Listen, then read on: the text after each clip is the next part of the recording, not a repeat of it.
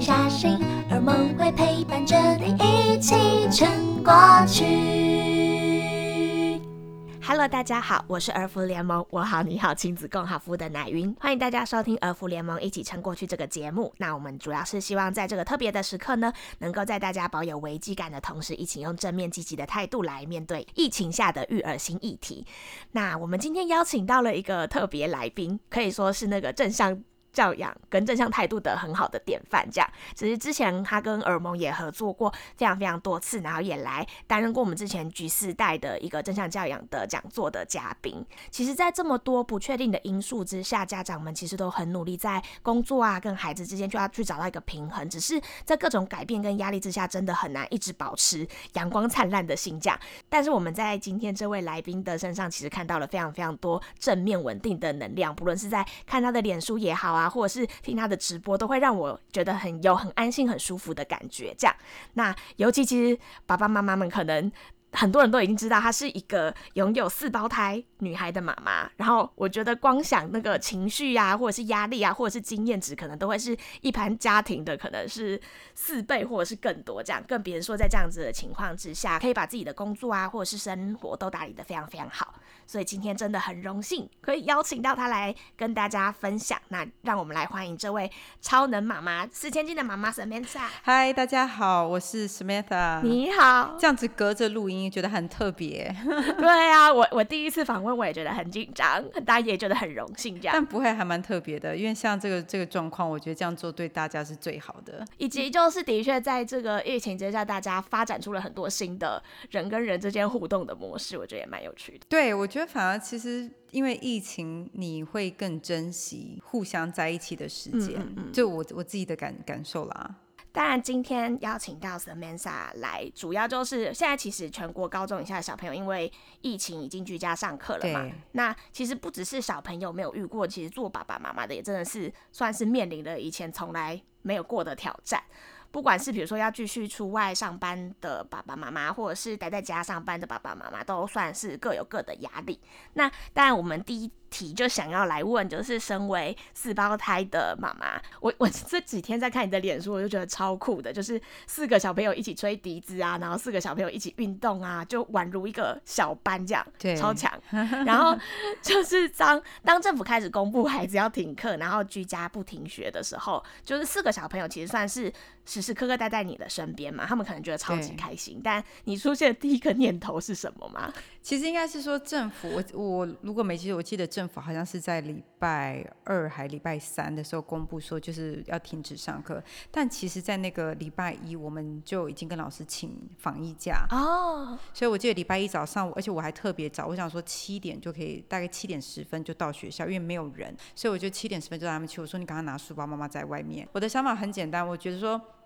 疫情像这么严重，那其实还蛮临时的，不是每一个父母亲都能够直接让小孩子停止在家，因为可能还有工作啊、时间要配合，没有办法做到。但我会觉得说，既然我可以做到，我就可以提早去做这件事情。嗯而且，毕竟我们家有四个小孩，如果真的有被感染的话，我觉得我们也是四个人在感染，所以就会觉得在这个在这个时间点，我能做的就是不要制造问题。的确，家里小朋友比较多的时候，小朋友本来就很容易彼此感染来感染去的，就是会有更多担心。对啊，嗯对，而且小朋友抵抗力本来就没有像大人这么好。嗯，那当初你有先做了一些什么样的准备？就想说，哎、那这样子后接下来的小朋友的课业之类的东西，可以怎么面对吗？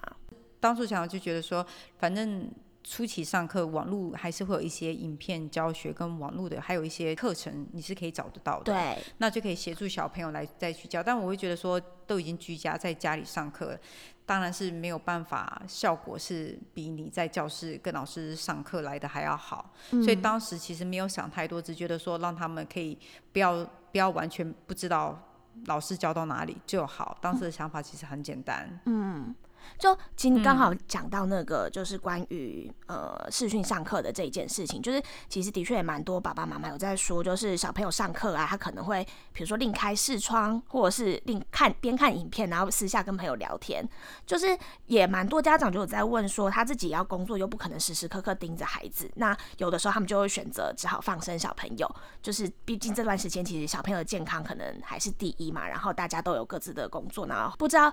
什么上会担心，就是像远端上课，小时候小朋友吸收的状况可能不同于之前跟学校啊，或者是老师面对面学习。那你是怎么样去克服这样子的想法，或者是怎么样让自己在忙工作的情况之下，还可以教他们学习自理的这一件事情？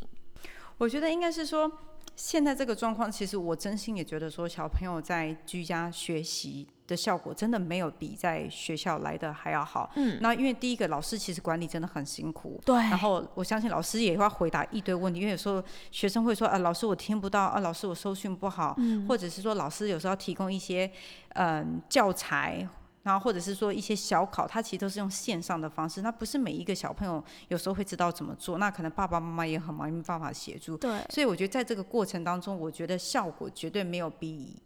比实际来在学校来的好，但是就变得是说，我对于我来说，我就是他们每天还是有回家功课。那他看他们做功课，那变成是我们就要改作业啊。你在改作业的过程中，特别是数学，但中文很简单嘛，反正你中文错字，你就是要练习写字。但对于数理这一部分或者是科学啊，他如果譬如说他们现在在学分数，他如果看他写功课分数常常有错误的时候，我就会跟他说：“我说，哎，那叫你周末我们就要来练做测验卷。”嗯，因为网络上面其实还有一些就是。什么小学哪第几单元的测验卷，可以我就会下载，然后把它列印出来，然后给他们做。嗯，等于我们在陪孩子检查作业啊，就是一个蛮好的那个确认的时间点。如果小朋友真的在写作业的时候会有不会的啊或答错的，我们再去讨论说。怎么样去透过其他的学习去了解，或者是怎么样去调整小朋友自己的学习状况？外面有在卖那些就是国小测验卷，有没有？你就让他多练习。除了就是可以运用网络上的一些资源可以辅助，比如说是在周末时间，或者是可能家长呃下班回家之后比较有空的时间，可以做一些辅助的教学之外，是说在学校的学习可能没有办法这么专心，但是多了很多时间，我们可以做更多的对外的探索。应该是我觉得小朋友的自由时间。多了很多，因为像以前下课，他们可能还要去，就是再去，就就是留。像客服这样子，因为没有办法四点多就去接他们嘛。但你看，像在家在家上课，他们其实三点半就下课了。然后下课之后，他们可以呃，他们一我一般会让他们先去运动，他们就要跳绳。对，他们就在家要跳绳两百下，跳完跳绳之后，他们就可以去玩一些手游的玩具啊。他们会玩积木，或者是他们其实四个就有伴，就会跑。这个就是生四个的好处就出现嘞。当然，他们吵架的时候跟跟玩的时候，那个声音是真的也是很可怕，但就是会让他们。先先动一下，消耗一下体力之后呢，他们就开始去写功课。嗯，那功课他们其实很快速写完，我就请他们说，在吃饭吃晚餐之前，我请他们就是阅读。我说，反正不管你阅读什么，就是这个时间就是比较静态的时间，你阅读。嗯，然后阅读完之后，我们吃完晚饭，他们就会去听一些故事。嗯，所以我觉得说，虽然现在被锁在家里，但我觉得他们其实在家里，他们可以找到很多不同的乐趣，像我们家。前一阵前几天才把我的衣橱，就是我我的我有个开放式的衣橱，制造成鬼屋。然后就叫我关灯，然后他们躲在里面，然后绑很多缎带 在我的衣橱里面，然后叫我躲走进去，然后用那个手电筒，那个灯会一闪一闪一闪这样 叫我走进，我就觉得很可怕。然后礼拜天更好笑，他们是把床单把床盖起来，然后躲在床的后面用手电筒照，然后演像演皮影戏这样子叫我来看。嗯，对，就我觉得他们其实创创意真的就是整个发发挥到一个极致。真的哎，当就是那个很多事情被。线索的时候，其实才是发挥创意最好的时候。对啊，你就觉得真的什么都可以玩，他们就真的是什么都可以玩。哎，但其实很多爸爸妈妈没有办法像 Samantha 一样这样子让孩子放手去玩。有的家长可能看到衣橱被改造就先崩溃一轮。其实有时候，如果我们可以让孩子去发挥他的创意啊，做家长的有时候也可以跟 Samantha 一样去享受那个创意为生活带来的乐趣。收拾这件事情，我们可以玩完之后大家一起收拾，但那个独一无二的。回忆是很珍贵，在疫情之中也是非常非常有趣的啦。甚至可能家长会因为这样子赚到一些可以做自己事情的时光，也是蛮好的啊。也也是了，但也有点吵。你刚刚中 中年长大也是蛮好奇，虽然可能大家没有生到像四个这么多，但家里难免还是蛮多家庭其实是会有手足的嘛。这段时间，不论是伴侣的关系也好啊，或者是跟家人，或者是小朋友，就本来其实之前大家都是工作的工作嘛，然后上课的上课。那现在这个时间，突然大家彼此相处的机会变得超多的，大家多多少少有一点压力的情况之下，我觉得那个都比较容易爆气。就是很多事情比较会有一些情绪，小朋友彼此相处一定也会有一些可能会喊无聊啊，或者是会有一些争执，有没有什么中间有？比如说争吵，或者是发生过什么让你觉得啼笑皆非的事情吗？争吵其实基本上他们从眼睛睁开就会开始吵架，只是以前去上课，你就送进校门口那个时候你就看不到，所以你听不到他们的争执声音。但像在家就是可能睁开眼睛，谁先进厕所，他们也会吵。为什么你要先进来？那其实他们都是同一个时间起来，看到一个人做一件事情的时候，他们就全部都会想要去做这件事情。可能譬如说我在做事，我在用早餐，他们就在旁边说：“哦，这个碗是我的，那个东西是我先看到。”我就走过来。如果没有很大声，我基本上我就不会去介入。但他们有时候会走过来说：“妈妈，我跟你说谁怎么样？”我就跟他说：“那你觉得这件事情该怎么处理？那你可不可以处理？因为你轮到我处理，我就跟你们说：那你们这个东西都不要拿，就要收起来。因为我觉得这个东西是你们可以自己解决的事情。所以他们就会自己会想办法，或者是他们有时候声音讲的很大声，看到我出现，他们就说：没事了，我们解决好了。”蛮好的，就他们会这样把球抛回去给他们。对，其实每个小孩子都一样，他们很常说他每次都这样，我就跟他说，真的有每一次吗？你可以列出来十次以上的事件。他都是这样子跟我说，那他们就讲不出来。但是我觉得小朋友其实在生气的当下，一定都是有情绪。我都跟他说，我知道你现在不开心，我知道他现在这样子对你，你感受很不开心，我都可以理解。但是你还记得昨天你也做了对他做这样子的事情吗？所以妈妈常跟你们说，当你是。当事者跟不是当事者的时候，感受是完全不同的。嗯，我觉得他们其实基本上吵架，我不太会很常去介入。但是当他们就是吵得很凶，或甚至我觉得说可能吵架的态度不是很好的时候，我就走进，我就会介入说，我觉得你们这样的态度很不 OK，我觉得你们要先冷。静，嗯，我说你要冷静，你们两个先分开，先冷静，思考好了，想清楚好了要怎么解决，你再来跟我讲，不然这件事情我们现在就是先暂停，嗯，因为有时候情绪上来。可能小，你看像我们大人也是一样，这吵到最后，其实就是你就是想一口气，你就是要争到底而已。其实你已经不见得有再去思考到底事情为什么会发生。嗯，所以对于小孩子，有时候我也是遇到问题，我就跟他说：“那你们先冷静，你们两个冷静下来，想好，你再来跟我说。”不论是大人或小朋友，好像就是在这个期间，如果有一些，比如说争执啊，或者是比如说看对方。生活不顺眼或者是什么，就是因为相处变多了嘛。对，这个情况之下，真的大家都要先把情绪先冷静下来，其实我们才能针对事情好好的做讨论跟处理。对，而且特别是我们家常常可能两个吵架，另外一个就过来帮助，说对呀，你看怎么样？然后另外一个说对呀，我跟你说怎么样？然后你就会你就听到四个女生一直在争执，然后就走过去说你们两个跟你们两个没有关系，所以请你们离开现场。你真的好强。然后我就说人多嘴杂，你知道这句话，就是每一个人都一句这件事情，其实就。越越越越来，就像火球越来越大。嗯，我就说，那你们两个离开，然后你们两个去房间冷静思考，告诉我你要怎么解决，你再来跟我说。嗯，因为我我觉得有时候，我觉得我们不能用大人的眼光去看小孩子，但是这个事情真的，当当我们理智先断的那一刻，也是很难去使使一一直提醒自己去做这件事，但是。当我们会觉得，像有时候我们会觉得说，哎，其实这没有什么，但是这是对我来说，它没有什么。可是对小孩子来说，他也许真的就是一回事，嗯他真的不是没有什么。所以我们不能用我们自己的认知去。就像比如说，我有时候也会，我也自己也会有情绪，嗯可能别人就会觉得说，哎，这也没什么，你为什么要这么在意？你为什么要怎么这么不开心？所以，我我我觉得是是一样。所以，我觉得这个疫情让我觉得跟小孩子之间的相处，嗯虽然时间。变很多，虽然他们的争执也很多，当然也很累，要用三餐，他们随时随时都在。嗯，但是我觉得我还蛮喜欢这样子的一个机会。我觉得跟他们的相处，同一个时间，我自己也可以去学到更多。嗯，就是其实是真的很很清楚的知道他们现在的情绪的变化。嗯，以前其实相处时间比较少嘛，早上送去上课。然后再接回来都吃晚餐了，那就走周末。可是你像每天朝夕相处下来之后，你就知道说，他们每一个人的可能说话的方式啊、发脾气的点啊，或是一些肢体动作，你你可以，你可以从很多地方可以很很认真的去看到，更仔细的去看到这些细微的变化，嗯然后就会觉得，哎、他们真的长大了。嗯，蛮多对，爸爸妈妈给我们的回馈也是，就虽然累归累，但是在这个时间，因为相处的比较多，好像要多了解自己的小朋友，而且跟自己的孩子的感情，好像也在这样子的一个状况下变得更好。我觉得的确是蛮难得的一个经验啦。有时候当然他们争吵的时候可能很热闹，但是也有一些，比如说印象比较深刻，或者是觉得诶蛮温馨，或者是想要跟大家分享的趣事吗。哦，我记得有有一次我在很忙的时候，嗯他他们好像在呃两个下课，然后我刚好在忙工作，就有一个人会走过来说：“妈妈，我跟你说，那个谁谁谁还下课的，他还没有离开，他没有让他的眼睛休息，他在看 YouTube。然后我跟你说，我刚刚有贴心的提醒他，但他都没有听，然后他还拍照给我，他说我拍照给你存证。那我就走进去，就看到另外一个，然后他一看到我就说：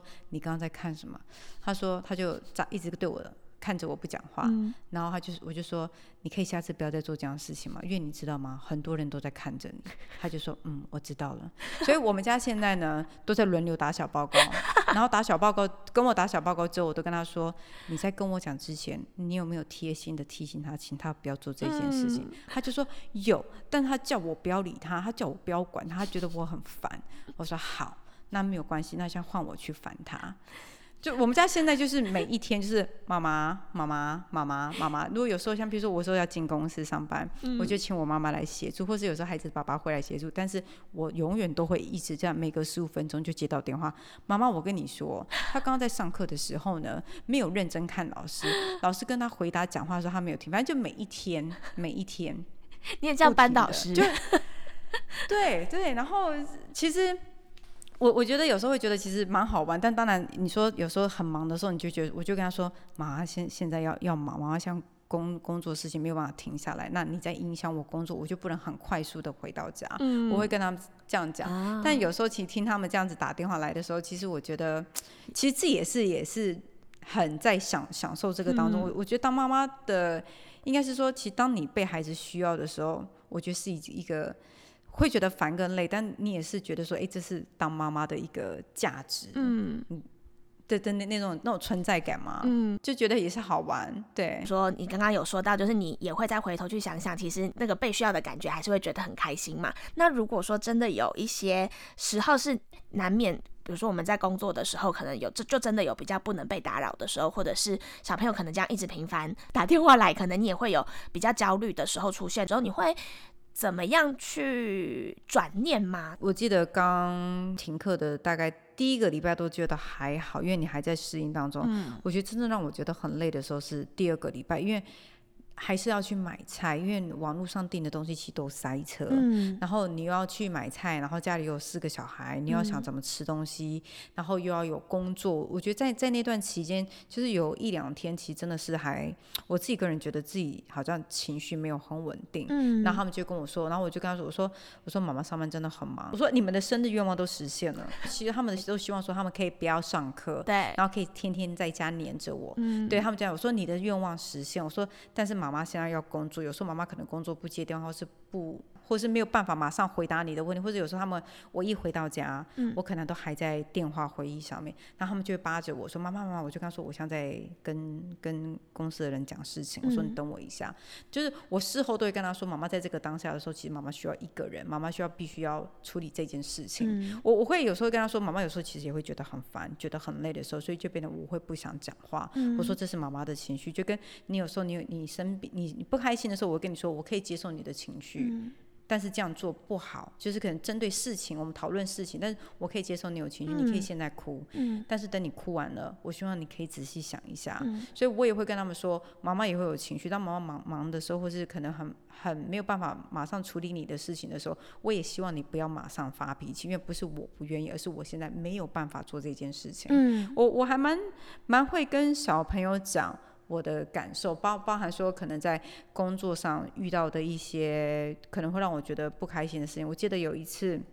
我下班回来真的很累，因为前一阵就常，因为平常要弄小孩嘛，然后你变得说你只有等小孩子睡觉的时候你才能工作，嗯，那有时候一工作就到凌晨比较晚，所以有一天，嗯、我们家老二 Emma 好像不忘记他在跟我讲什么，那我就跟他说，他就叽叽呱呱跟我讲了一个多小时没有停，嗯，然后到最后我就跟他说，我说我说 Emma。妈咪现在真的有点累，嗯，你可不可以安静一下下？我说我现在就只想安静一下下，嗯然后就说哦，然后就把我的手牵起来，握着我的手，嗯，然后就不讲话。我那时候会对然后你就觉得说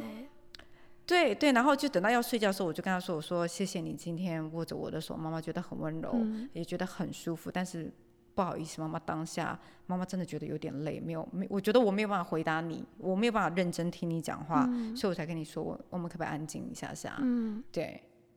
就是当我很认真、很严肃，不是严肃，应该说我很认真跟他说，我现在真的需要安静一下下，他们其实就会静下来。嗯，很多人可能觉得在育儿的过程中，好像就小朋友不懂，所以你自己就是要压抑呀、或者是要忍耐啊。我之前在看，比如说你的脸脸书分享也好，或者是之前其实来耳蒙的分享也好，我都真的非常喜欢的一点是，其实小朋友是可以理解你也有你的情绪的，只是你要好好的让孩子知道你的现在的感受是什么，然后也明确让他知道你现在需要的协助是什么。比如说，我现在就是需要一个人好好静静。那如果可以的话，比如说像他刚刚这样握着你的手陪伴我的话，我也会觉得很安心，让孩子知道现在你的状态跟小朋友可以陪伴你的是什么。我觉得对于孩子未来在比如说表达自己的情绪啊，或者是如何去同理别人这件事情，其实都会是一个很不错的练习，也是我一直很喜欢，就是在你的那个脸书上看到觉得很喜欢的地方啦。哦，谢谢。但其实儿福联盟有一个服务叫做“我好你好亲子共好”服务，其实我们里面就是也是希望，其实育儿这件事情就是一个彼此滋养，然后彼此学习的一个关系。然后家长其实要把自己照顾好，孩子才会好。所以其实我们也都要很重视自己的感受跟心情，这样子。我我也很认同这一点呢。我就是你刚刚讲的说，就是先把自己顾好，再把孩子顾好。其实我真的还蛮认同这一点，可能不是每一个家长都可以接受这一点，但我会觉得说，其实你真的仔细看，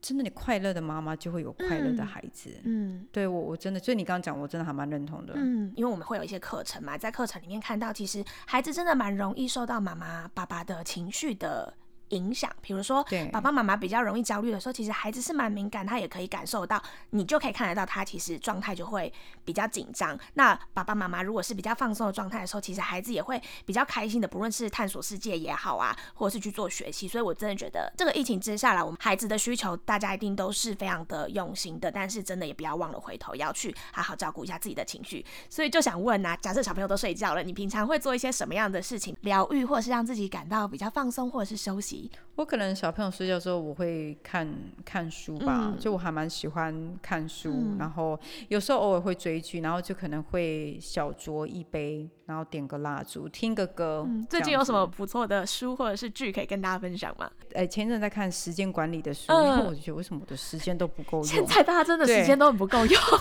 很需要。对，然后我我记得我我记得好像一年多前嘛，我有看过什么《原子习惯》这一本书，他在教你说怎么去培养一个一个一个习惯。嗯然后其实我每次看书，我都跟我女儿分享，然后我会把书书里面我觉得还不错的东西，或者是一些重点跟他们分享。所以我女儿去年也有在看《原子习惯》，但她就是翻来翻去，然后就是翻个几页这样子。因为最近真的蛮多人分享，我过年的时候刚好也有看这本书，里面讲的东西不会太困难，甚至小朋友也可以执行，我觉得蛮适合跟孩子分享的。对，然后但我发现到说，当我拿起书来看的时候。嗯他们就会很自动去找书来看。之前很多父母亲就可能会觉得说，哦，你不要一直玩三 C 啊，嗯不要一直玩手机，不要一直玩。但我会觉得说，你如果自己本身也一直在玩嗯手机，嗯叫小孩子不要玩手机去看书，其实也有点怪。或者你自己在客厅看电视，然后跟小孩说，你不要一直看电视，去看、去去房间看书。我觉得小孩子心态一定也没有办法接受吧。嗯所以我有时候觉得，你要影响小孩子之前，就是你自己也要有一个这样这样的行为，嗯我觉得才有办法去影响到小孩。嗯，真的。那除了晚上放松小酌一杯，或者看个书啊，或者是追个剧这样，除此之外，嗯没有没有。其实他们安静下来，其实就很享受。就是特别是看着他们睡觉的时候，其实真的是很享受。嗯，小朋友的嗯，他们睡觉的时候真的是天使。真的呀，其实醒着的时候，很多时候也是天使啦。也是，但就是醒的时候很吵。然后你知道吗？每个妈妈晚上就在看小孩子睡着的睡着的时候，然后可能手机不小心滑到他们小时候影片，就觉得说：天哪，我今天为什么突然之间这么没有耐心？然后对他们凶了几句，然后就觉得 OK，明天不行。但明天当他们吵起来的时候，你会一样，就每一天的轮回。每个妈妈到晚上就开始在忏悔，然后期许自己可以成为更好的，明天可以成为更好的自己。然后到晚上觉得，哎，怎么又失败了？这样。所以我觉得蛮好，但是我觉得小孩子其实都可以。其实像有时候可能我可能误会，可能我看到他们可能在在玩，那我就说为什么把这边弄得这么脏乱？像这个时间不是在做这个事情，然后他们就可能会说我没有，我只是过来。然后如果我真的有，譬如说错怪他们，我会跟他说，哎，对不起，妈刚刚错怪你了。他们就说没关系，不用道歉。我说不行啊，做错事就要道歉啊。我说我也一样，每个人都一样，不分年纪的。嗯，对，反正反正我觉得孩子的包容力比比我还要多。我觉得小孩子真的就是无私的爱爸爸妈妈，哎，你也是很无私的在爱这四个孩子啊。可是我很没有耐心，因为我个性是一个很急的人，然后我觉得我很没有耐心。有时候我跟他说，我觉得这个这件事情五分钟就好，你已经花了十五分钟了，对。然后你你有时候看他们互相对话，你就会看到我自己的影子在里面。他们就说，就是说，可能四个在做事，另外就说，哦，你都不会看吗？这个东西当然是要先做这个，再做那个，再做这件事，这样才会比较快。你就觉得说，天啊，这就是我自己很常会讲的话。他他们有把你的逻辑都写进去。对对，就他们的个性啊，他们的方式，就是我说我说小孩子如果是一面镜子，我说那真的是照妖镜，很可怕。就是天哪，怎么讲话四十年的功力跟我很像。很会念，而且是我妈有时候会来帮我带小孩。那可能我妈在，因为我们家有领养的一只就是狗狗，前一阵子去领养的狗狗。然后她可能在抱狗的方式，或在喂狗吃东西。我们家女儿说：“婆婆，你这样喂不行，你这样抱它脚会受伤。婆婆，你这样喂它吃，它不能吃这个，这个东西不健康。”然后就一直讲。到我妈就说：“你可不可以停下来？这么跟你妈妈一样这么会念？四个一直念，婆婆耳朵受不了。”可爱耶。对，这小四个小的你。对 对对，你你现在会听了会觉得很很可爱。就像有一次我的朋友来我们家，然后他就说，然后我们在吃饭，然后我们家女儿就叽叽呱呱，就说：“哦天啊，什么意思？你们家女儿好可爱哦，怎么可以这么多，就是这么这么有话聊这样。”然后一个小时过，他们还是讲不停的时候，他就一整个人错乱，因为四个人同时一直想要跟他说话，然后你就可以看得出我朋友已经不知道他该回应谁，因为四个人都在讲不同的事情，而且他们可以。一个一整个活在自己的世界，就是一直讲，一直讲，一直讲，一直讲不停。然后我朋友之后最后要离开的时候，我终于懂了，真的有点累，久了真的会有一点累，会有点精神错乱。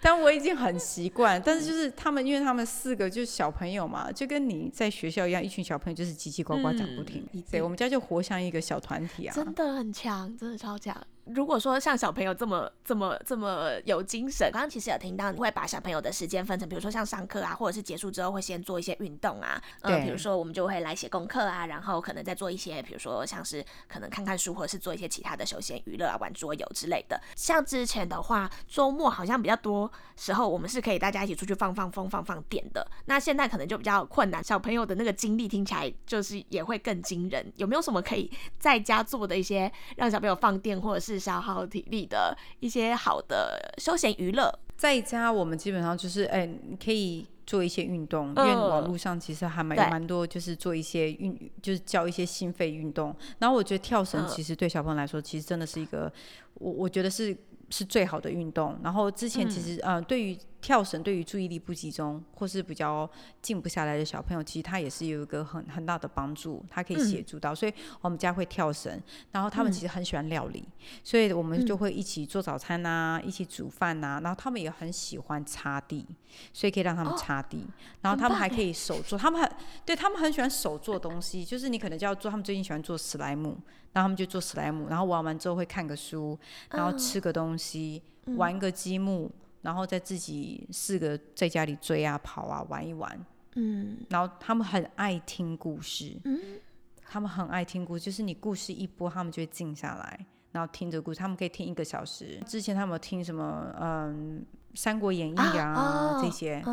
对对，他们很喜欢听听这些东西。然后听了他们就会静下来。所以我觉得小朋友其实真的，其实静跟痛、静跟动就要掺杂在这个中间。哦，的确这是一个很好的提醒。毕竟小朋友最近必须盯着荧幕的时间真的比平常多了很多啊。去换一个接收资讯的方式，在这个疫情也是很好的做法。然后再就是刚刚说到的安排活动的时候要动静交错也是很重要的。对啊，不然我觉得你一直静下来很难。早上先玩这个，然后下午玩这个。但一般周末早上都会请他们写一些测验卷，就是复习复习他们功课，或者说礼拜五可能下课他们就不会先写功课，那就是礼拜六早上或者礼拜天早上写，然后就帮他们复习一下，然后会帮他们看一些，比如说会选一些比较适合的那种教育的那种频道，电视频道让他们看。嗯，其实这样时间一下就过了耶，真的。其实真的就从停停课开始到现在，其实每一天其实也习惯了这样子的日子了。说真的，嗯嗯嗯，的确好像蛮多，尤其是最近感觉好像多了很多大厨跟小厨师，就是大家每个人料理都大家大精进哎，整整个技技能都可以。我那天还帮我上个周末还帮我女儿剪头发，我还要变全能妈妈了。对我们做的松饼。剪头发，然后我还做了吐司，他们做的史莱姆，还用水泥那种玩具盖了一个小房子。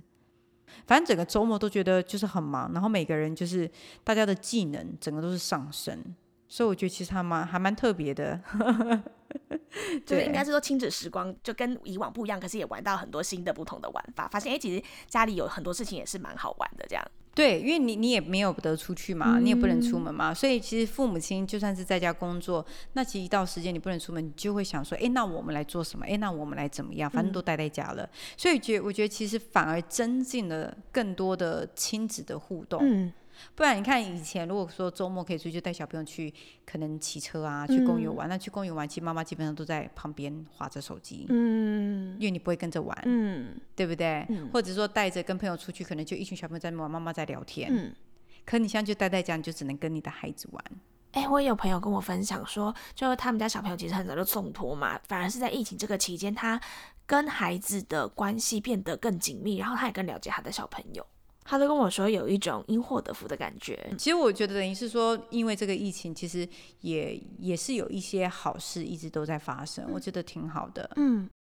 节目我们大概也差不多到最后，今天也分享了超级多，可能跟小朋友一起互动啊，或者是可以一起做一些什么一些分享这样啊。最后也想要请 Samantha，就是在这个疫情之下，有没有什么话可以给家长一些鼓励或者是勉励的吗？像这样子的状况底下，可能有时候像我们家小朋友可能会觉得很无聊或者什么，但我像我们家最长的就是会每一天都会看一下一段时间的新闻，嗯，然后每次看新闻的时候，看到那些医疗人员啊戴口罩啊这些很辛苦，在大热天上面在那边帮忙做消毒的时候，我都跟小朋友说，我说你们看这些人真的很辛苦，我们可以待在家，在这么安全的环境底下做自己想做的事情，不是每一个人都可以做着这样的事情，所以我们真的要更懂得把自己保护好。才不要造成别人的困扰。然后我我觉得，当小孩子看到那些画面，当小朋友看到别人的付出，他才会去懂得感谢。所以我就觉得说，其实像这个疫情情况底下，可能还是会有很多人遇到不同的问不同的问题。但是我觉得，